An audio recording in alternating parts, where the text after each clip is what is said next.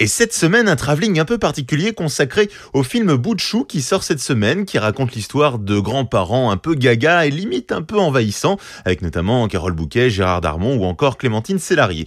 Pour en parler avec nous, le réalisateur du film, Adrien Piquet-Gauthier. Bonjour. Bonjour. Alors pour commencer, d'où vous vient cette idée de base, ces grands-parents qui bataillent pour avoir la garde de leurs petits-enfants? Euh, En fait, avec mon producteur euh, Simon Istolainen, on a eu cette expérience euh, à degrés différents parce que j'ai eu une petite fille, il a eu un neveu, et on a remarqué que l'attitude des parents, des parents, donc des grands-parents, changeait euh, quand ils sont grands-parents pour la première fois, en ayant peur de pas le voir, en ayant peur de manquer du petit. On a eu ce problème de mais quand est-ce qu'on va voir euh, nos enfants? On les verra pas grandir.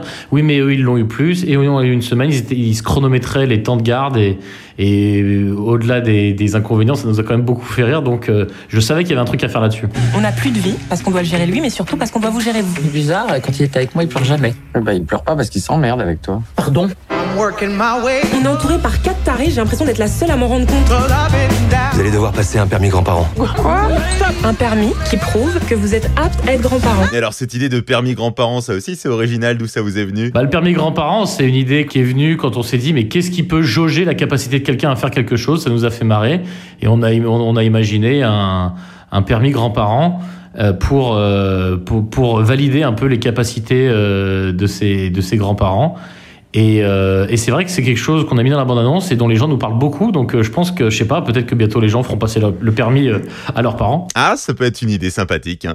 Alors, Adrien Piquet-Gauthier, vous êtes scénariste, vous avez aussi beaucoup travaillé en télé, vous avez écrit des spectacles. Là, aujourd'hui, c'est votre premier film, Bout de chou. Comment on fait pour réunir, en tant que jeune réalisateur, un casting aussi prestigieux dans lequel, on, le rappelle, on retrouve Carole Bouquet, Gérard Darmon ou encore Clémentine Célarier. On arrive à convaincre avec le scénario, a des contacts, comment ça se passe? Ouais, c'est vrai que j'ai eu la chance d'avoir un, magnifique casting pour un premier film.